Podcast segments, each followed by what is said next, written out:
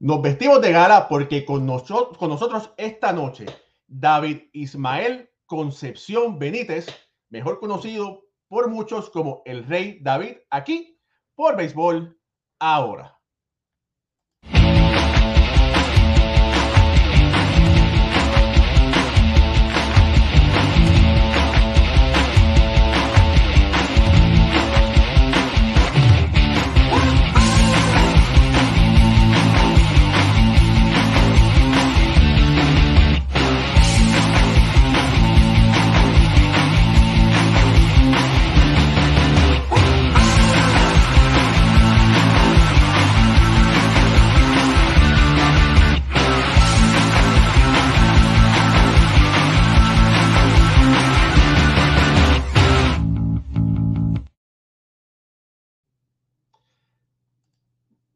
Muy buenas noches familia del béisbol, bienvenidos a otro programa de béisbol entre por aquí, por béisbol ahora. Mi nombre es Raúl Ramos, directamente desde New Jersey. Me acompaña Ricardo Guibón desde Caracas, Venezuela y Jorge Colón Delgado directamente desde Puerto Rico. Y hoy tenemos el privilegio y el gran honor de desempolvar esa alfombra roja y traer a otro de los grandes, no del béisbol del Caribe, sino del béisbol de las grandes ligas. Hay que hablar con propiedad y es pues. Con nosotros el gran honor de traer al rey David, al señor David Concepción. Buena, buenas noches, ¿cómo están todos ustedes? Buena, buena, buena, buena. Un honor tenerlo aquí. Gracias. Don bueno, David, un gran honor. Muchísimas gracias por, por estos minutos con los que vamos a compartir con usted. No, bueno, siempre, David, siempre a tu orden. Bueno, don David, tenemos, gracias a Dios, un público muy extenso de, de Venezuela, Puerto Rico, Cuba, Dominicana, eh, Colombia, el Caribe y Estados Unidos. Y para nosotros es un gran placer tenerlo a usted aquí con nosotros en Béisbol entre, entre Amigos, como le decimos a, a, este espacio que sale los lunes y los jueves. Familia, suscríbase al canal, dele like y ayude para que las personas reconozcan la grandeza de quien fue y es uno de las mejores personas, peloteros, leyendas del béisbol latinoamericano y de las grandes ligas, don David Concepción. Bueno, don David, vamos a comenzar esta entrevista, esta entrevista, esta conversación entre amigos, ¿verdad? Eh, Correcto. Usted, ¿Le puedo Ajá. tomar algo? Ante todo, quiero felicitar a, al país de Colombia por haber ganado la Serie del Caribe eh, en su tercera participación ¿verdad? Este, felicitaciones para, para Colombia. Oiga, don David, en, en, una entrevista que le hizo usted Mari Montes, la, una gran profesional, escritora y de verdad que una bendición que ha dado el país de, de Venezuela para todos los amantes del béisbol. Eh, usted le dijo a ella que usted descubrió el béisbol cuando usted apenas tenía seis años porque encontró un tesoro y por poco se, como dice, como dice en Puerto Rico, por poco se lleva una pena, ¿verdad? Porque encontró algo en una caja. ¿Qué, qué, qué nos Mira, un, sobre un, eso? En un baúl, exactamente, un tesoro que para ella es muy importante, porque ella es de los gloriosos Leones del Caracas, y que yo no sabía que mi papá era fanático de los Leones del Caracas. Entonces, este, mi papá tenía un camión para aquella época para los años 48 y él llevaba lo que, lo que era verdura eh, para el mercado de Antímano. Y de ahí se iba a, a, al estadio de San Agustín y conocía a, a, todos los peloteros de la época, pues el Cervecería, el Oriente, el Magallanes. Y los invitaba como Arela Costa, porque mi papá aparte de que eh, mi papá nació como, no sé, 20 kilómetros antes de llegar al pueblo de Ocumare de la Costa, tenían casa en Ocumare de la Costa desocupada para, para las amistades. Y invitaba a los peloteros de, del Caracas a pasar lo que llamaban a temperar en aquel tiempo de la época de aquellos años. Y entonces, como él era fanático de los leones, le regalaban zapatos de béisbol Sporting, equipo, camiseta de los Leones, el equipo de Queche, completico, dos, tres, cuatro uniformes de los Leones del Caracas, de los Leones del Cervecería Caracas. Bueno, y usted encontró este, eh, esta calle, usted se puso el uniforme y salió así. Me, me, disfracé porque yo no sabía que eso estaba ahí. Este, me puse los zapatos, eh, me puse el peso y la careta y salí para la sala de mi, de mi casa. Mi papá no estaba en la casa, estaba mi mamá y salió corriendo. No, no, quítate eso. que ese es tu papá? Eso es sagrado, eso lo tiene él guardado ahí. Ya él se había retirado de jugar béisbol, ya. Y esa fue su primera, ¿cómo su primera interacción con algo de béisbol. De ahí claro, yo, decía, yo, decía, ¿qué cosa es esta? ¿Qué es esto que tiene mi papá aquí? Y, y, bueno, y después usted le pregunta a su papá y su papá le habló del, del, del béisbol. ¿Cómo fue esa introducción usted al deporte? No, yo empecé, yo empecé a practicar, a jugar en la calle, pelotitas de goma y cosas de esas. Después ya cuando estaba más grandecito, fue que me contó la historia de cómo llegó todas estas cosas a la casa. Eh, don David, dicen, leyendo y, buscando, usted cuando empezó eh, en lo que nosotros le decimos las pequeñas ligas, ¿verdad? Que en sus pequeños pasos, usted comenzó como, como lanzador. Sí, era piche en la categoría infantil. Este, jugué con un equipo llamado Juan Bimba eh, tuve la buena suerte, no sé, desde pequeño, de jugar en equipos ganadores. recuerdo yo que ganamos tres campeonatos seguidos. ¿verdad? Después jugué en un equipo llamado Aragua Star en la categoría junior. Después jugué en un equipo llamado Bengas, que en la cual fuimos campeones dos veces. Fui representante de ellos en un campeonato nacional que se jugó en Caracas. Y cuando David Concepción iba a jugar, ¿como quién quería ser él? Cuando usted se paraba en el plato, tenía que haber tenido un jugador favorito. Yo tenía mucho, no, no exactamente un solo fan. Este, aparte de que Luis Aparicio era el que, el que estaba en, en, en, la fama en ese momento, no lo veíamos mucho por televisión y jugaba poco en Venezuela, bueno, yo me, me, me, me identificaba un poco con Luis. Pero cuando nosotros nos mudamos a Maracay, mi papá empezó a llevarme a Valencia a ver el equipo de industriales de Valencia. Cuando jugaba Leones del Caracas e Industriales de Valencia, mi papá iba a Valencia. Y yo por llevarle la contraria, aparte de todas esas cosas, yo no fui fanático del Caracas. fui, fanático, fui fanático de los industriales del Valencia. Ese fue mi primer equipo que yo en realidad fui fanático de ellos. Y habían unos peloteros criollos muy buenos en ese equipo, que yo los admiraba. Aparte que admiraba a, César Tobar y a Vitico Dali. Yo no, nunca pensé que iba a ser compañero de ellos, ¿verdad? Y ni que lo tuviera en, en el mismo equipo. Estaba con, con, Caracas, estaba Vitico y César. Con el equipo del Valencia estaban los, los fans, los, cuales yo era fan, que era Luis Rodríguez, Teolino Acosta, Gustavo Gil, eh, Teodoro Gregón, que fue mi compañero de cuarto cuando jugué triple A, nunca me pasó por la mente que yo iba a estar al lado de ellos. Don David, es cuando usted decide, bueno, decide, o cuándo fue el momento que le dijeron a usted, David puede firmar profesional. En el año 66 yo representé al Estado de Aragua primero, en el 65 representé al Estado de Aragua como basquetbolista. Como basquetbolista fuimos campeones nacionales de basquetbol. Jugaba basquetbol y jugaba béisbol.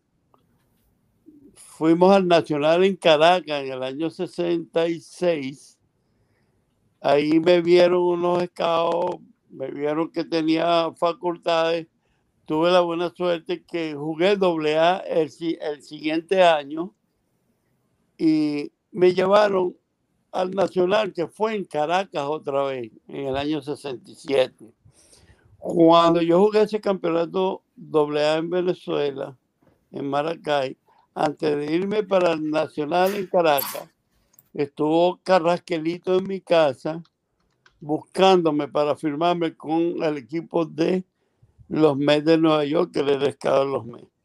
Pero lamentablemente, Wilfredo Calviño, que me vio jugando en el campeonato de Maracay, me había firmado antes de ir al Nacional en Caracas.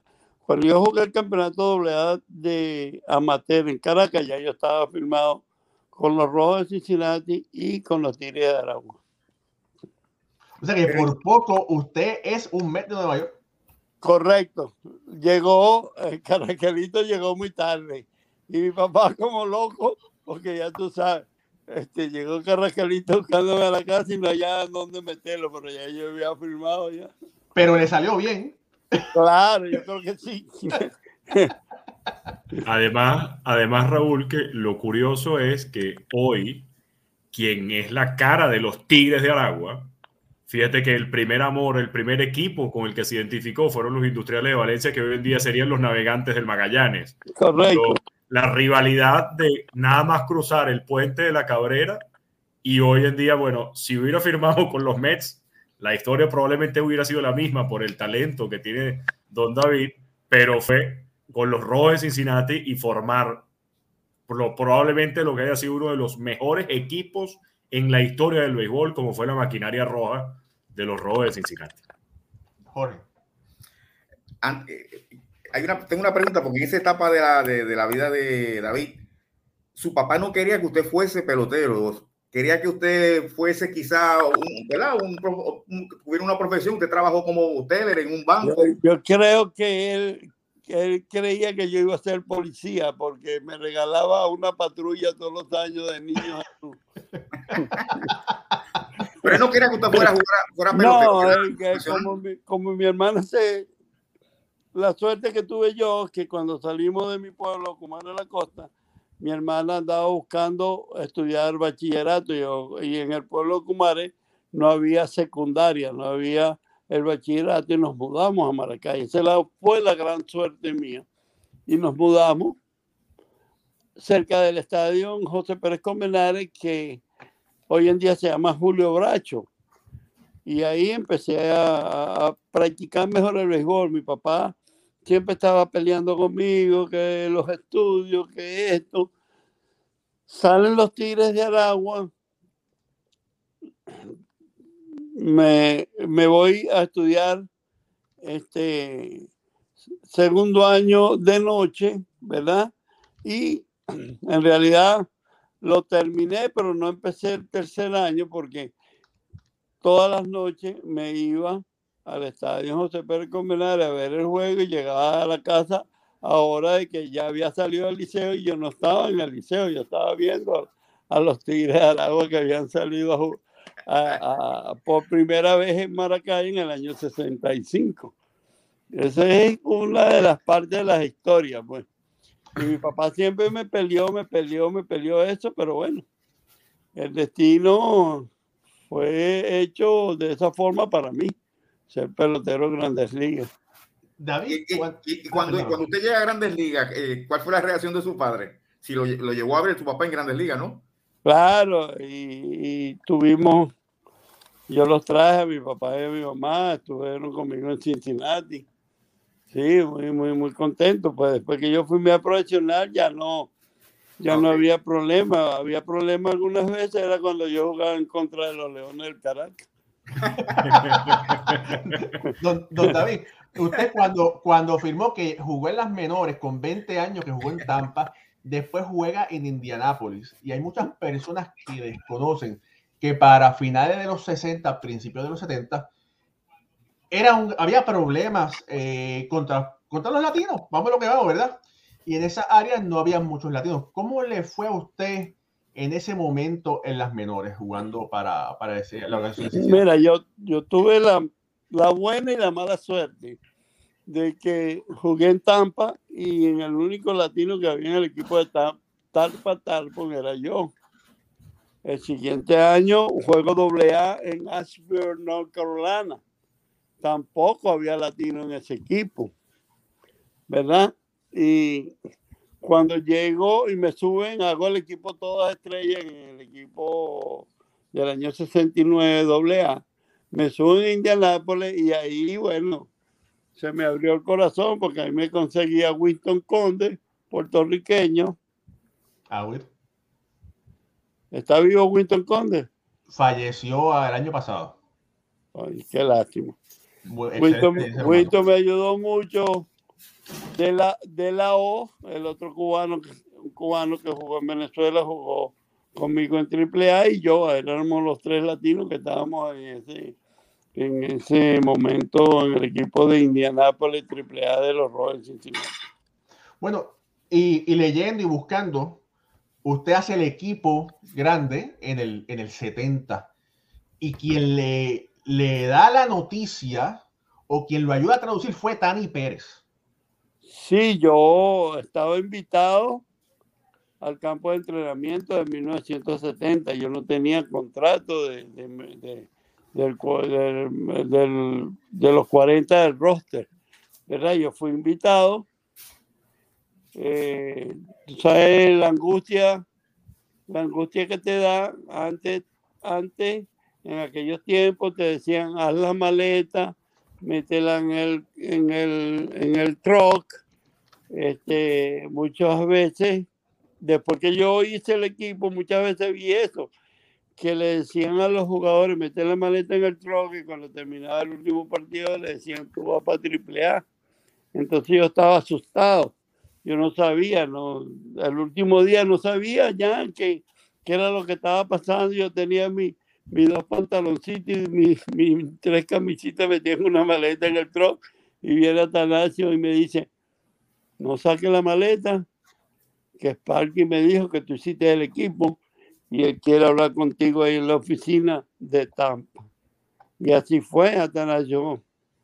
Me, me tradujo, me dijo Sparky, me dijo todas las cosas que él quería decirme, yo las entendí, pero a Sparky lo criticaron mucho porque él llevó ese año para Grandes Ligas cuatro Ciorestó y dos queches, que se acostumbraba a llevar tres queches y llevar por lo menos dos, dos Ciorestó. Él llevó cuatro, llevó a Willie Woodward, a Daryl Cheney, Frank Duffy, que era el draft número uno, y David Concepción. Excelente. David, y Don David, la, pregunta es más hacia cómo fueron esos primeros años, porque... Mira, fueron eh, difíciles, duro. Eh, pensé que me iban a bajar a AAA, tuve... Mi primer año batí 260, estuvo muy bien para mí, pero el segundo año en el campo de entrenamiento me fracturé eh, el dedo pulgar de, de la mano derecha y tuve una temporada muy mala en, en Grandes Ligas, batí para 2.005, 2.07. El siguiente año también jugué muy mal. Este, vino la huelga de pelotero, yo no era ninguna figura de, de las grandes ligas y pensé, bueno, eh, se me, me, van a mandar a AAA, este, pero bueno, yo voy a seguir en, en lo mío, pues yo vine a jugar béisbol y voy a seguir en lo mío. Y gracias a Sparky Anderson, que tuvo confianza en mí, que no me bajó, que siempre pensó en mí, siempre eh, había algo muy bueno de él. Él me dijo, cuando usted entre al dogado, pase por la oficina mía todos los días. Y así lo hacía. Yo era como un hijo para Sparky Anderson. Es que la, la, la curiosidad viene porque ya venías eh, con experiencia con Tigres Aragua desde la 67-68, que en ese momento estabas en las menores de Tampa, hasta que llegaste a debutar en, en Cincinnati, en el equipo grande en el 70, apenas con 22 años. El, la, venir de Ocumare, pasar a Tampa con solamente 19 años, llegar a béisbol mayor y ya estar en grandes ligas, la experiencia, la, la, capacidad para madurar para un apenas un muchacho, un niño, tuvo que ser enorme. Cuéntanos un poco sobre eso. yo creo que esto me lo dio la pelota invernal, porque yo firmé con los Tigres del Agua, yo nunca pensé tampoco que ibas a ser jugador regular de ese equipo. Este primer día que se inauguró la temporada, eh, Wilfredo Carrillo me dice, tú vas a ser la segunda base del equipo. Yo, soy un novato aquí que apenas llegué. Bueno, yo mismo soy, empecé a jugar, a jugar mi pelota bien en Venezuela.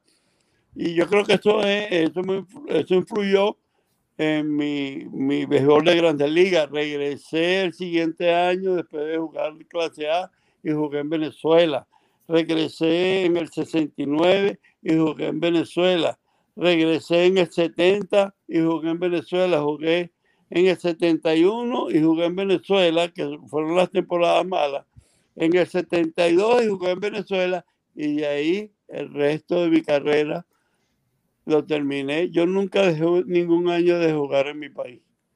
Sí, eso lo agradecemos muchísimo porque más bien hoy en día conocemos las limitaciones que hay en grandes ligas por la lista de fatiga, por los contratos que se dan y cómo los equipos protegen mucho a los peloteros para no venir o, tratar de que no vengan en la medida de lo posible a sus países para jugar. Y lo curioso que veníamos un poco conversando eh, al principio de la entrevista era que en verdad iniciaste como pitcher, como lanzador en tu carrera como joven. ¿En qué momento decidieron, cómo se dio la, esa mística para pasar de ser lanzador a segunda base y después campo corto? Es una historia muy larga. Yo vivía a una cuadra del estadio José Pérez Comenares, que hoy es Julio Bracho, y ahí jugábamos partidas todos los días, partidas donde tú pichabas este, flojito, ¿verdad? Ya no podía pichar ahí, jugaba segunda, jugaba short, jugaba tercera. Nunca jugué en los ofiles siempre estuve jugando cuando me metían en la partida, jugaba infield, jugaba infield, jugaba infield. Entonces cuando llegó a Junior, dije, no, yo no quiero pichar más. Yo quiero que me pongan a, jugar cualquier posición del infield. Y así fue, ahí empecé a jugar segunda base. Yo casi nunca jugué short organizado, siempre jugué segunda y tercera, segunda y tercera al Campeonato Nacional de Caracas, cuando fui por primera vez, empecé jugando segunda base, me pusieron en el short, el short de nosotros en una jugada en segunda, lo cortaron la mano y lo tuvieron que sacar de juego, y ahí jugué short por primera vez en un equipo organizado. Oiga, eh, don David. Ah, bueno, Perdón, perdón. Y me cambian en Tampa. Yo llegué como segunda base. Y el último día de entrenamiento, el manager Joe Sugar, que fue mi coach en la Grandes Ligas en el año 70, me cambia de segunda base a jugar shortstop. Bueno, la pregunta que le tengo es, con 40 años en su última temporada en la Grandes Ligas, se le dio, usted pudo pichar en las grandes ligas en el 1988.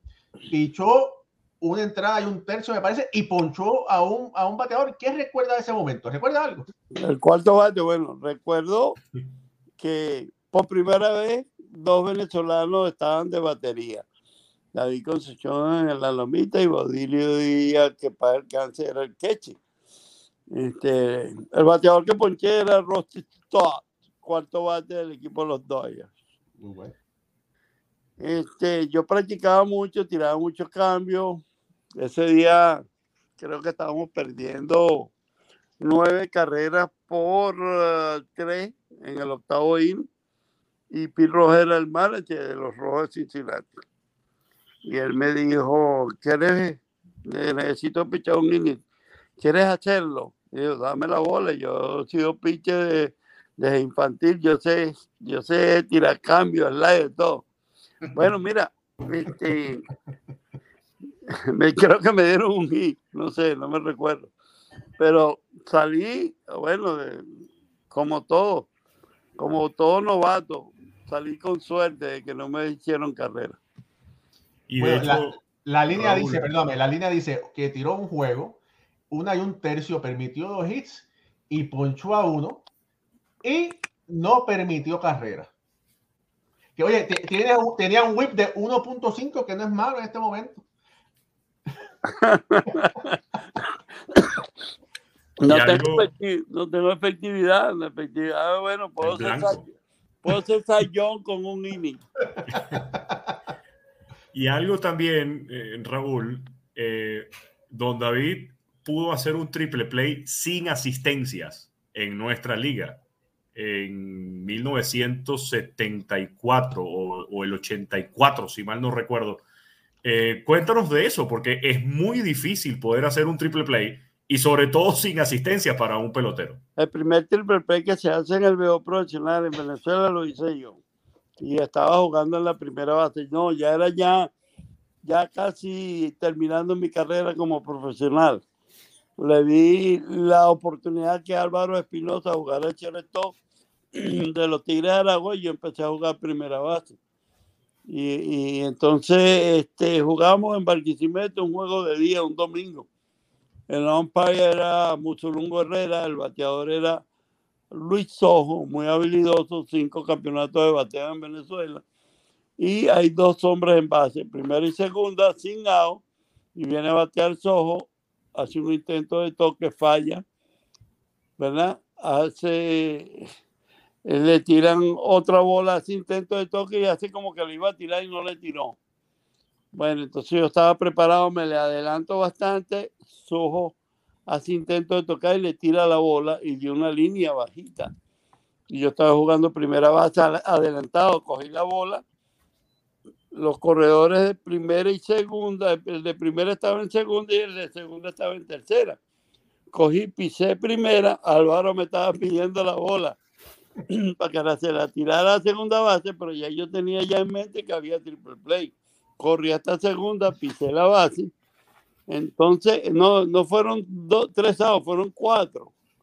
Entonces, el coach de tercera base salió corriendo para a reclamarle a Mutulungu que la bola había pegado en el suelo y yo tiré la bola para y de Maro Silva tocó el coche. Entonces hicimos cuatro a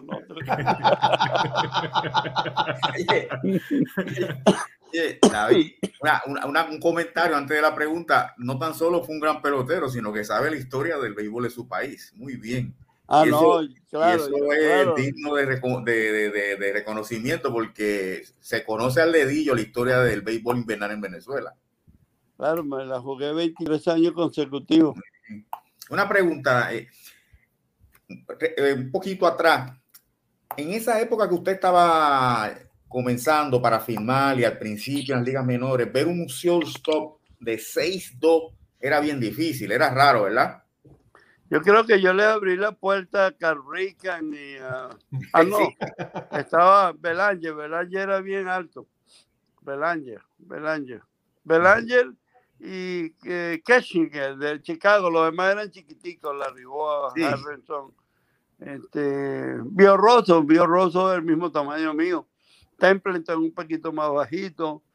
Eh, eran poquitos los que eran altos en esa posición. Ah, estaba de Jesús, eh, después vino de Jesús con Chicago Cubs, después estuvo con, con Filadelfia.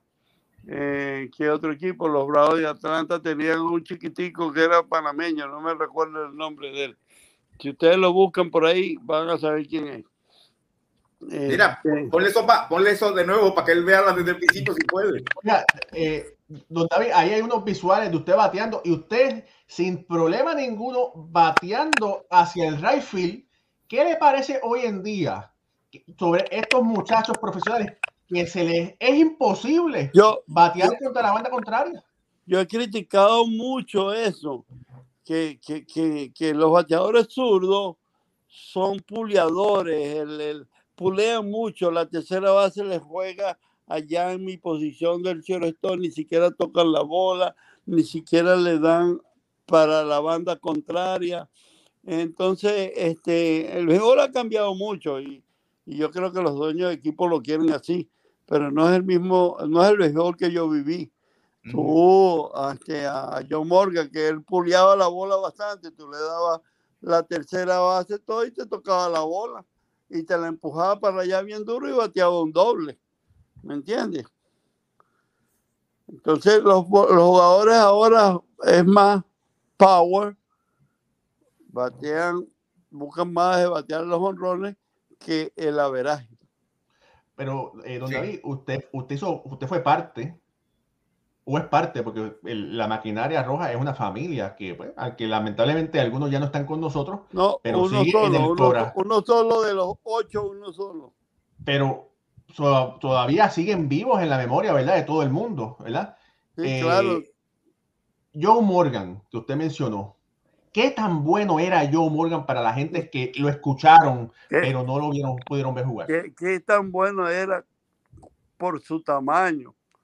¿verdad? Este, eh, del tamaño de José Altuve. Yo creo que Altuve es un poquito más chiquito. Y eso se ve cada 30 años. Sale un pelotero tan versátil y tan bueno como John Morgan y José Altuve. John Morgan fue MVP dos años consecutivos en la Liga Nacional. ¿Verdad? John Morgan te filiaba, tremendo filiador.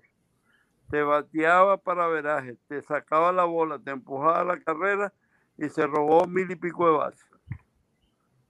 Bueno, Y como comentarista y analista era excelente, que pudo hacer la- una, una transición tan fácil por lo brillante que era como jugador. correcto, es excelente eh, orador. Muy, este, yo con él conversaba mucho. Eh, Cuando estábamos en el terreno y ahí en el dogado, conversaba mucho. Para, para usted, don David, ¿qué cree, hablando de la, de la gran maquinaria roja, qué cree que fue lo que hizo que engranara de esa manera que fueron una arma dominante en el béisbol? ¿Cuál fue la clave de entre todos ustedes como equipo? Yo creo que la clave la hicimos el séptimo y el octavo bate, ¿verdad? Aparte de que teníamos, sin excepción, una defensiva espectacular, ¿verdad? Teníamos a John Morgan, que era, a pesar de su poco brazo, tenía un guante espectacular. Jerónimo era un centrofield buenísimo. Teníamos en el catcher Johnny Bench y yo era el shortstop. La línea central la dominábamos mucho nosotros. Y, y- y eso salva mucho partido. La, la línea central de un equipo te salva un juego. Aparte de que teníamos el mejor, no teníamos el mejor picheo abridor, pero todos los pitchers de nosotros que, eran abridores estaban sobre los 15 juegos ganados. Nunca llegaron a, a- a- ganar 20 partidos. Pero el, el relevo de nosotros, el relevo largo, el relevo corto era espectacular. Y Sparky Anderson sabía manejar ese.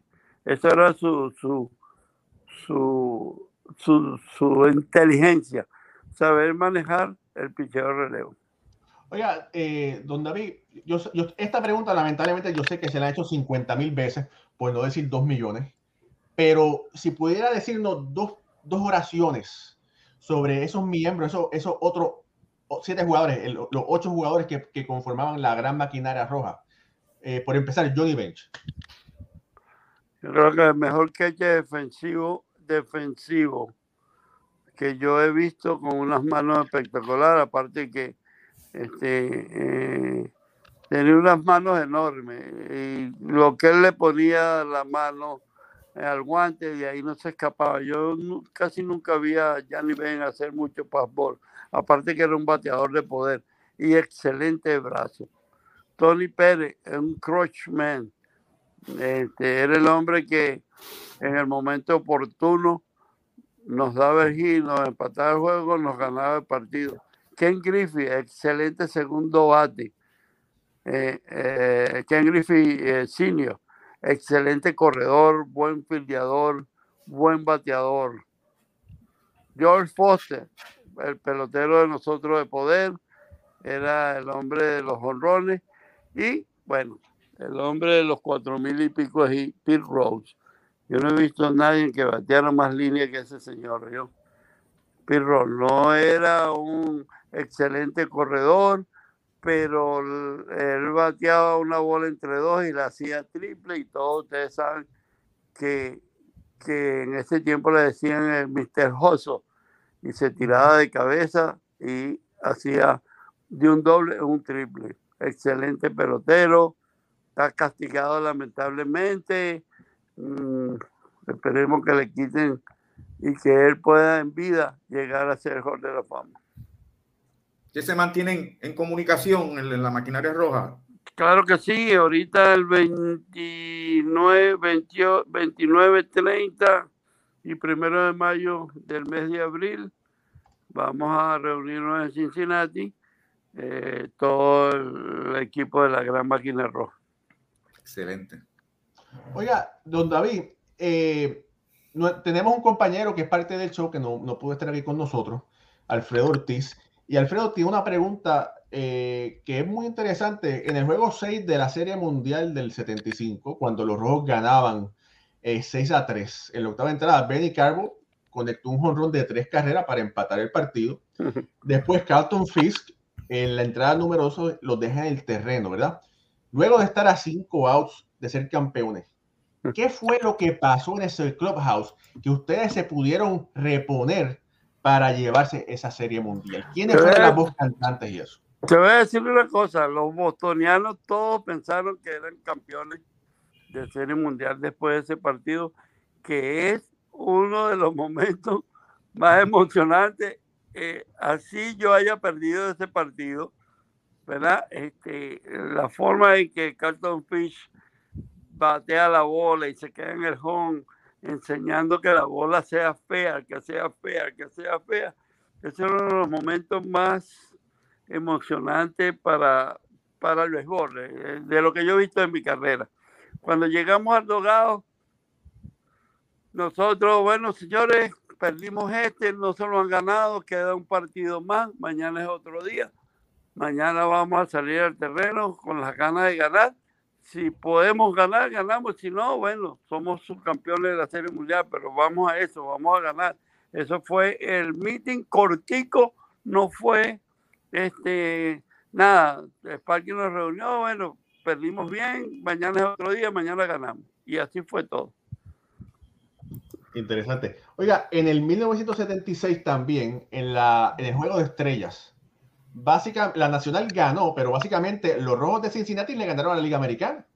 sí, porque teníamos, ¿qué? teníamos a Foster, Rose, Morgan, Bench, Griffey, y creo que teníamos un pitcher, Macanini y yo.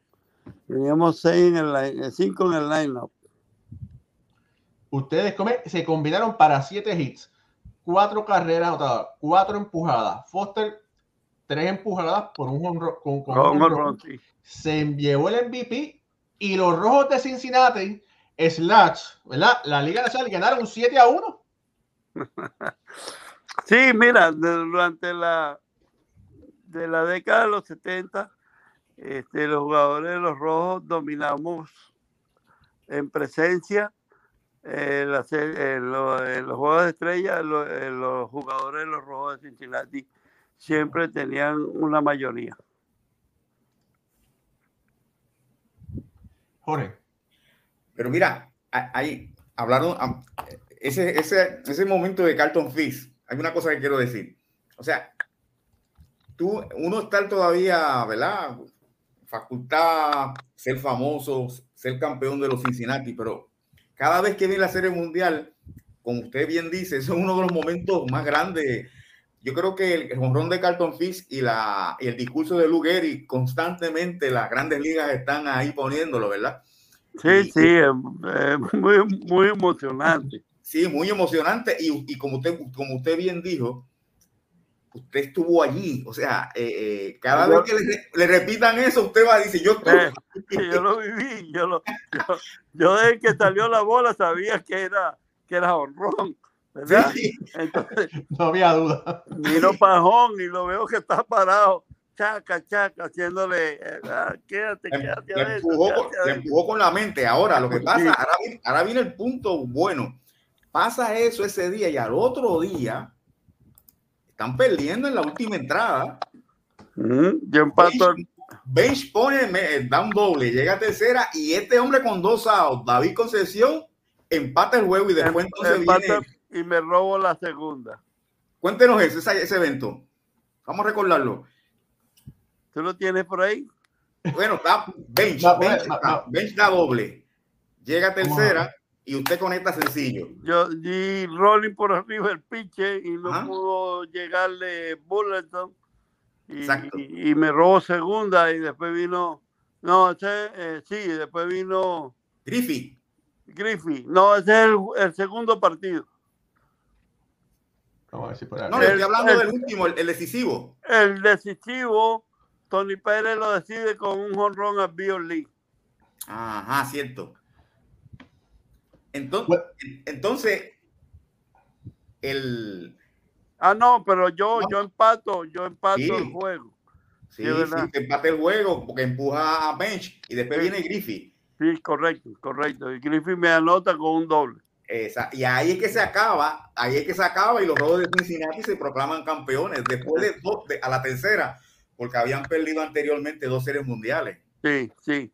Perdimos con Baltimore en cinco juegos y perdimos con Exacto. Oakland, con Oakland en siete partidos, los famosos bigotudos Los digo, de la época. De Bill Bueno. Sí, claro. De los, de los pelos largos y los bigotes. Y Eso estaban adelantados. nosotros teníamos que usar los shoe shine sin, sin bigote y sin patilla y sin barba. Fíjate, ahora los únicos que quedan así son los Yankees. Así todavía, ¿verdad? Los Yankees no le permiten barba a los peloteros. oiga, oiga, yo- David, en Por el eso, es que 70. yo creo, Ajá. por eso es que yo creo no tengo barba, porque nunca me permitieron. Ah, bien. Sí. En, en el 76, usted juega contra los Yankees en la Serie Mundial y se enfrentó ese momento contra, era Thurman Monson, el mejor, posiblemente el mejor catcher en ese momento junto a Carlton Fisk. Espérate, Y- espérate, espérate. No hay problema, ajá. Ahora, ahí está. Ajá. Ahora. ah, Ok. En el 76, bueno, en el 75 se, se enfrentaron al mejor catcher que en ese momento, Carlton Fisk, y en el 76 los Yankees tenían a Thurman Monson. El mejor bateador de la Liga Americana. Que exactamente. Entonces, ustedes tenían a Johnny Bench, que era el mejor de la nacional, receptor, contra el mejor eh, catcher de la americana. ¿Qué, qué recuer- recuerda algo que les dijo Sparky Anderson como sobre, sobre Thurman Monson? Porque usted robaba base y era, era un gran catcher defensivo. Mira, en esta serie no me puede robar, me robó, me sacó de out, toma una- en un intento de robo de base. Pero sí batió mucho contra nosotros. Ese, yo recuerdo un día que nos dio de 4-4 en esa serie. ¿Verdad? No me recuerdo qué partido fue ese. Este, pero fue una, una serie, no sé, este, una serie que dominó bastante el picheo.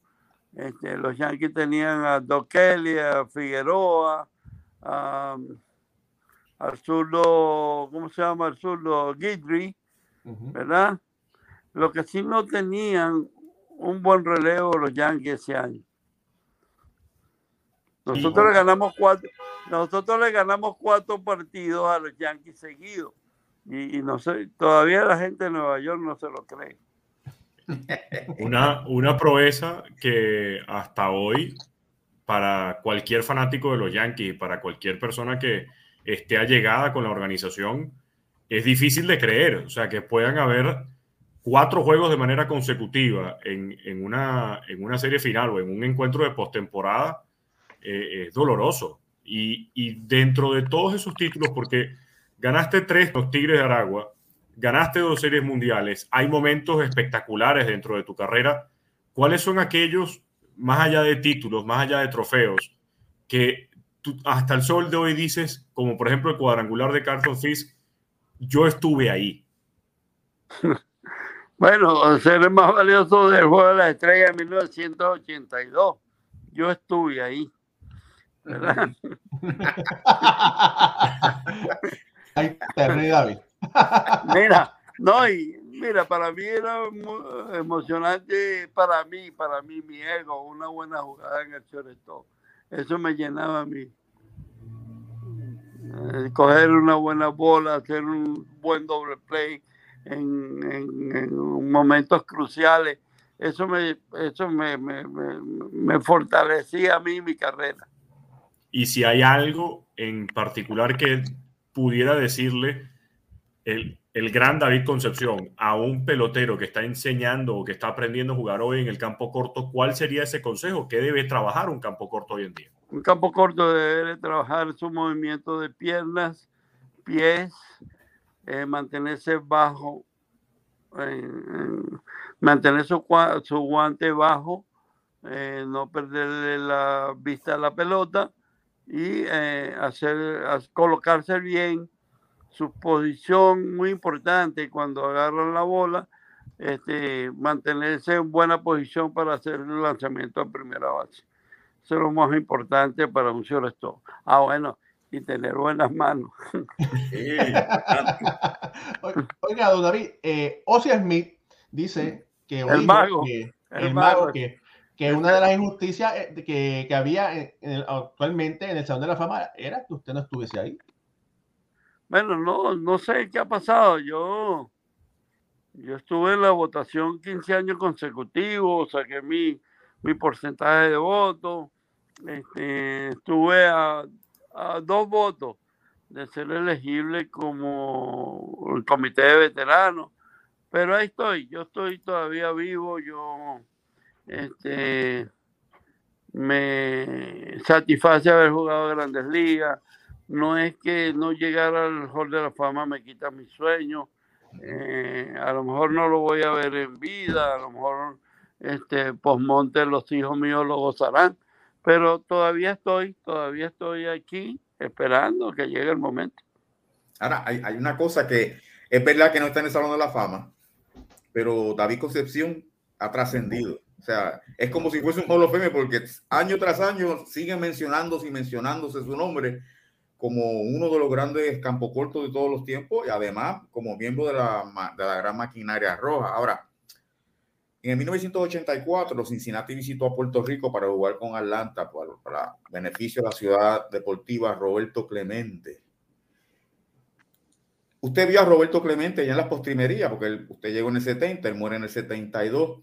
Pero ¿qué significa? Te, te, te puedo mandar una foto. Sí donde está Roberto conmigo y Pirro y, y, Vitico de Claro. ¿Qué, qué, significa Roberto Clemente para usted como, como persona? 1971, llego yo, nos tomamos esa foto, llego yo a las grandes ligas en 1970 y cuando llegamos a, fuimos, por, Pijo no vino a Cincinnati, nosotros fuimos a Pijo y lo primero era que yo quería conocer a Roberto Clemente. Lo vi en Venezuela jugar un partido de Interliga, no me pude acercar a él en los años 66. Lo vi haciendo una atrapada en Venezuela en el right tirándose en slide como él lo hacía. Cogió las bolas en la right en la raya del right y tiró para la tercera. Yo todavía no había filmado a profesional. Ahí fue la primera vez que vi al famoso y excelentísimo Roberto Clemente. ¿Y, como, ¿Y lo que representa para los latinos? Yo creo que es el representante más importante que tienen los latinos. Ahí está la foto. Ahí está la este, Porque nos defendió, él defendió nuestra raza. Él, eh, una de sus cosas era que, que él defendía, él decía que el latino necesitaba que, tuviera más oportunidad, aparte de que tenía un gran corazón, que el latino debería ser mejor tratado. Fue una de las cosas que hizo Roberto Clemente por nosotros. Gracias. Eh, Raúl, está el último, el último hit de Roberto Clemente lo batió contra los Rojos de Cincinnati, un doble. Ah, el triple. El, el doble del 3000. No, no, el último hit de él lo batió. Eh, eh, los la últimos, serie, en la serie de playoffs. contra los Rojos, un doble que dio contra la pared. Oiga, don, David, de toda esta camada de jugadores jóvenes eh, que están jugando el shortstop, muchos de ellos muy atléticos, ¿qué, ¿qué, jugador usted le gusta ver jugar? No, es que todos son unos fenómenos el puertorriqueño Correa, el de este, el, el, el, de Aruba, eh, este, ¿cuál fue que el otro? Hay el venezolano. Eh, Galvis. Galvis. Kleiber. Bueno, Kleiber más, yo lo consideraría ponerlo en otra posición. Más segunda base. Para, sacarle un poquito más de provecho a su bate. Y, tendría, y de hecho, precisamente, ¿qué de esas facultades que usted tenía como campo corto ve a otro hoy en día más joven? Eh, hoy de los que están jugando, ¿cuál dice, este juega más parecido a lo que yo jugaba? ¿O, o este pudiera ser eh, el mejor en el sentido como yo lo hacía? Te voy a decir una cosa, Correa se parece mucho al juego mío, tiene mucho mucho más poder que yo, pero él juega parecido a mi forma. ¿Me entiendes? Este, excelente señor todo. Eh, hay muchos que ahorita no me recuerdo, que los he visto, pero hay tanta camada buena en la Grandes Ligas como señor todo, que bueno, figúrate. Este, el que más, más he visto es a, a Correa porque es el que más se me ha metido en los playoffs. Sí, eh, eh, excelente. oiga, por David Concepción, eh, ¿tuvo interés de coachar, de dirigir en béisbol de Estados Unidos? ¿Quiere que te diga algo? No. Yo decidí retirarme en el año 70, dije no, no me quedo, me dediqué a, a mi país, compré una finca, me dediqué al campo, me hice un, un llanero, o como dice aquí, un redneck, y todavía tengo mi finca. Ahorita me voy el 20 de marzo, me voy a Venezuela, pasó tres meses, chequeo la, la finca, ando en eso. Voy tres meses a Venezuela y tres meses aquí, tres meses a Venezuela y tres meses en, los Estados Unidos. Así, así me he pasado hasta, hasta que me prohíban, pues, que no puedo entrar más. Y, y, tengo entendido que, que, es un amante de la pesca, en el ah, Capanaparo específicamente. Sí, sí. mira, tengo un campamento a la orilla del Capanaparo, ¿verdad? Este, he invitado, bueno, ya no podemos llevarlo por allá, pero estuvo a punto de llevarme a Tony Pérez. Eh, Tony Pérez ha visitado mi finca, ¿verdad?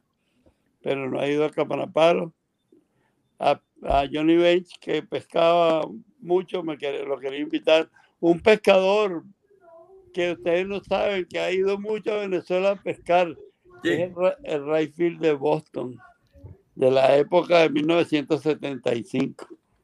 Evans. Sí, señor. ¿Quiere un día de estos? Llámelo y pregúntale cuántas veces. Oiga, don David, ¿y Álvaro Espinosa? ¿Y Álvaro Espinosa pesca o no pesca? Álvaro, no, ahora lo que hace, ahora lo que hace es echar mucha broma. Él no sabe pescar nada. Solamente pesca catarro, nada más. excelente, excelente amigo. Compañero, compañero de equipo. Yo fui, yo fui el que le di la oportunidad para que se hiciera sobre todo en Venezuela y en las grandes ligas. No, no fui mezquino con él. Le dijo, toma, agarra el que me voy para primera base, pero tira suave, no me tire tan duro. Ricardo. Sí, de hecho, eh, pasando un poco más eh, hacia, hacia la forma del béisbol, ah, discutíamos y conversábamos sobre la poca capacidad de tocar la pelota hoy en día. Eh, Cuéntanos un poco sobre qué piensas de estos nuevos cambios que están implementando en el béisbol. Número uno, los umpires robots, eh, que ahora van a dictar sentencia a una máquina, va a estar sobre, sobre el techo del estadio, le va a pasar esto por una computadora y la computadora le va a decir a una persona y la persona por un audífono al umpire. Eh, ¿Cómo ves esto viendo a un, teniendo como compañero de equipo a Johnny Bench, uno de los mejores catchers que ha jugado la pelota? ¿Qué cambios puede impactar esto en el juego? Yo creo que primero lo va a poner un poquito más lento, ¿verdad? Porque vas a parar el juego cada... Yo creo que lo más importante o más emocionante del partido es este, la discusión, que umpire se equivoque, que no que se equivocó y se equivocó y no hubo cambio y, y te quedaste con eso. Ahora el béisbol va a estar muy técnico, no va a haber falla, ¿verdad? Este, no va a haber este, ningún árbitro que sea votado del partido, ningún manager votado del partido, porque todo lo van a arreglar con el robot, ¿verdad? Este, eh, no sé, yo creo que hay mucha tecnología en el béisbol y no creo que debería, mi opinión, no debería ser tan técnico. En un país como Venezuela que ha dado tanto campo corto buenísimo, es una fábrica de campo corto, entonces usted crece admirando a Carrasquel, a Paricio, ahora usted en ese lote de, de campo corto, usted está en el medio porque después vino con eh, Guillén. Vizquel, Guillén, Guillén, Vizquel. Ok, entonces son esos cinco, son los cinco reyes magos de, la, de, de Venezuela en esa posición. ¿Cómo usted se siente ser parte de esos cinco reyes magos de la posición de Sion en, en, en, en el béisbol? Bueno, eso solo debemos a Alfonso Carrasquel. Así es. Que fue el primero que llegó a, como Sion de todas las grandes ligas. Uh -huh. Después Luis. Después llegué yo. Ah, tuvimos otro que, que no jugó mucho, pero tiene un récord, tiene siete G en un juego. ¿Sabe ¿Cuál quién es? es? ¿Ah? ¿No sabe quién es? ¿Cuál? Sobre todo de Detroit.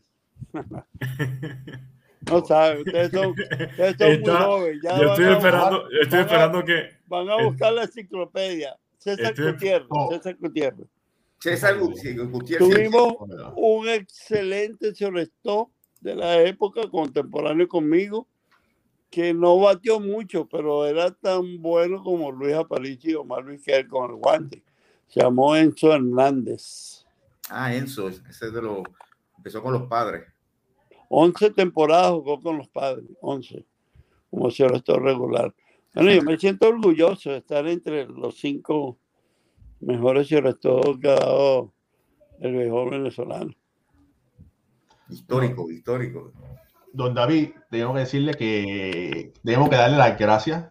Me tengo que quitar, me voy a poner un momento aquí. Eh, Voy a hacer, como dicen en Puerto, en Puerto Rico, el aguaje. Me voy a poner la gorra, me la voy a quitar. Yo sé, yo sé que eh, no, lo que pasa es que tengo ahí este algo en la pantalla que no puedo ver la gorra que te pusiste. Ah, bueno, y, y- y como dicen en Puerto Rico, hice el aguaje de quitarme, de quitarme el sombrero por, Ah, la, por ajá. el tiempo, por la gran cantidad, como es la, la calidad de la entrevista que usted nos ha, regalado, no solamente a nosotros, sino a todas las personas que están poniendo mensajes eh, emocionados por, por sus palabras. Eh, bueno, yo estoy satisfecho y contento de estar con ustedes y a ese montón, como decimos nosotros, de puertorriqueños que jugaron conmigo, que en realidad me hicieron la vida feliz, ¿verdad? Porque jugué con puertorriqueños buenos en, en clase A y en grandes ligas, bueno, Willy, eh, Jerry, Héctor, José Cruz, ah, Figueroa, eh, de Jesús, ah, ¿quién más te puedo ah, nombrar así? Nómbrame uno, otro que se me Peruchín. haya... Peruchín. Ah. Peruchín, Peruchín, Ah, Peruchín, yo jugué Peruchín con Peruchín. Sí. Este- día me tomé una foto con él en, en, en, en Chicago. Feliz Millán también. Chicago. Feliz Millán. Feliz Millán, segunda base de los Bravos.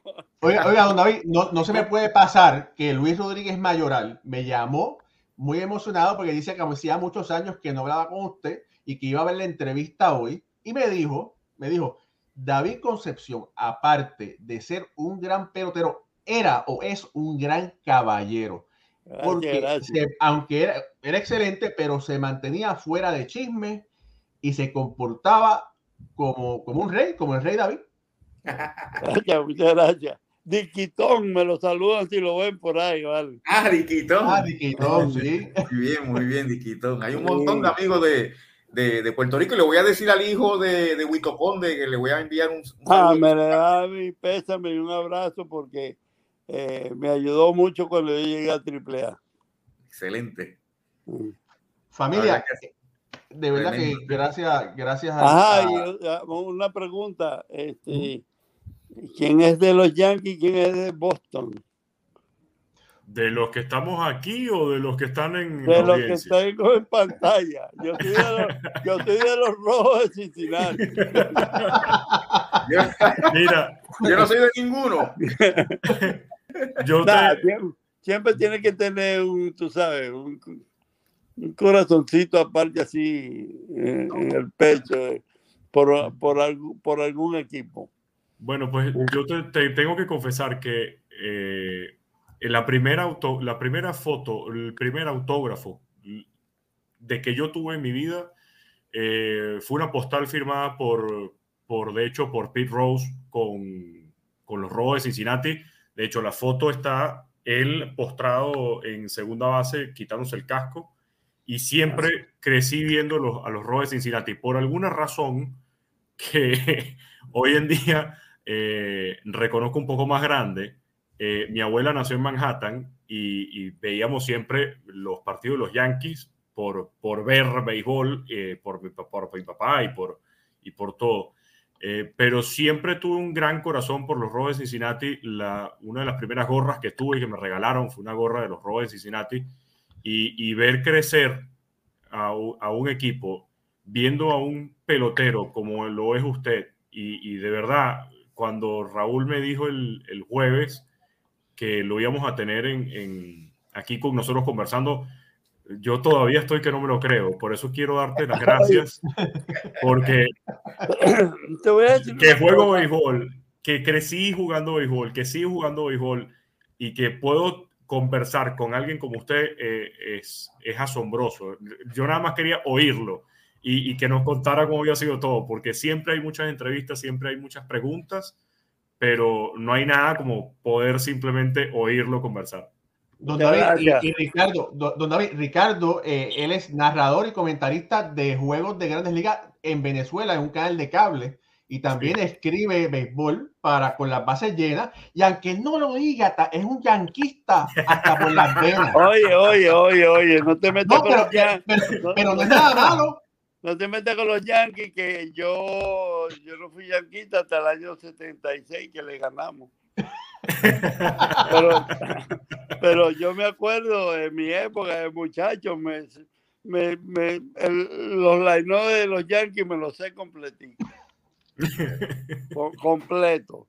O sea que podemos decir que David Concepción, antes de ser rojo, fue yanquista. No, no yanquista, eh, seguidor de los yanquis, pero no que era, le conocía todo la no a los yanquis, todos los pitches, Whitey Ford, eh, eh, este, este, ¿cómo se llama? Mickey Mantle, Mantle, Tron, Tron 3, Pepitón, Richardson, eh, Bobby Richardson, Cuba, Yogi Berra, uh, bueno, eh, Royal Mari.